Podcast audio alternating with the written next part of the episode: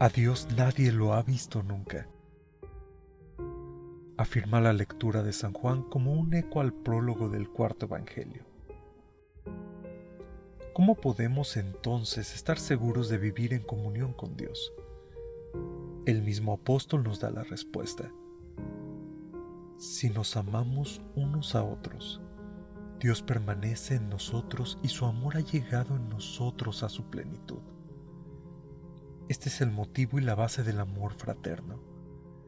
Si Dios nos amó, también nosotros debemos amarnos los unos a los otros. En Dios se encuentra la fuente y el modelo de todo amor verdadero. Amor y temor son dos realidades incompatibles ¿Cuántas ansiedades y neurosis son causadas por temores religiosos? Con frecuencia escuchamos frases como, mi fe está intacta, lo que me falta es la esperanza. Decae la confianza en Dios porque falla el amor, vencido por el miedo y la psicosis de seguridad inmediata.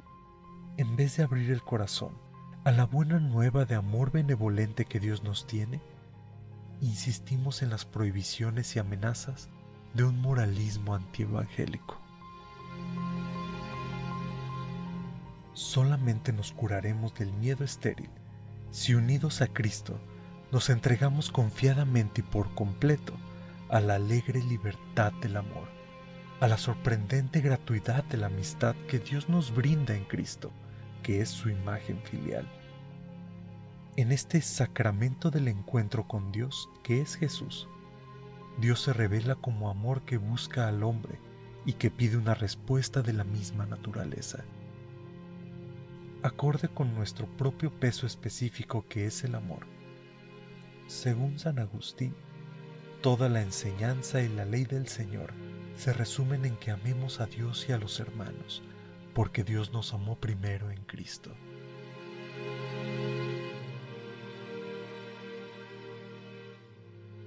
Padre mío, es difícil entender tanto amor. Es difícil amar cuando me lastiman. Es difícil amar y saber que no les interesa mi amor. Es difícil entregarse a los demás y no esperar nada a cambio. Padre, ayúdame a amar a mi prójimo con tu amor. Ayúdame a pensar primero en ti y en servirte y en amar, y luego en mí y lo que a mí me hace falta. Hoy entiendo que debo servirte y que haciéndolo mi vida será bendecida. Señor, dame la fuerza para salir de mi zona de confort y poder tomar ese paso de fe para entregarme a ti. Ayúdame a obedecerte sin restricción y que tu amor se manifieste en mi vida todos los días.